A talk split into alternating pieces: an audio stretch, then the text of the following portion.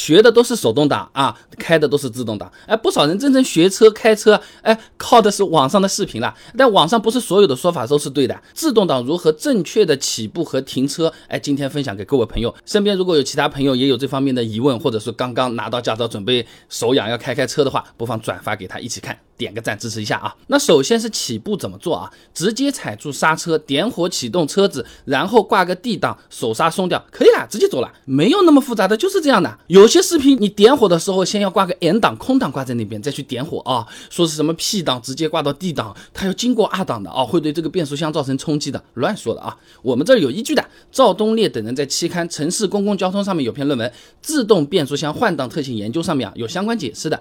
这驾驶员呢，只是通过选档器把信号输出给行车电脑 ECU，哎，最后这个档挂不挂，什么时候挂上档，它是电脑控制的。说简单点啊，就是现在这种智能化操作，你一旦是有问题伤车的，它就是不响应我们的这个指令的，它自己会处理解决的啊，不用太担心的啊。那另外有些朋友说，你这个车子点火前啊，先不踩刹车，你按下启动键，哎，让车子做个自点，嗯，灯全部都亮起来了，也是没有必要的啊。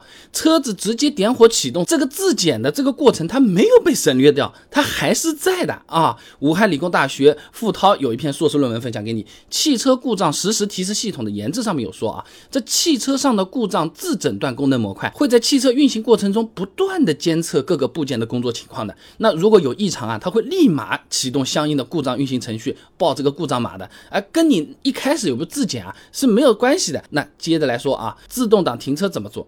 也没有很复杂的，你把车子停到车位以后，你挂个 P 档，拉个手刹，熄火，结束了，可以了。对，就是这样就可以了。这里争论的比较多的就是，那你要先挂 P 档还是先拉手刹？有的人说嘛，先要拉手刹，怕这个直接挂 P 档啊，对变速箱这个产生冲击了啊，承受不住了啊，尤其你这个坡道上面停车的时候，是吧？那这个其实也是完全不用担心的，怎么方便怎么来就可以了啊。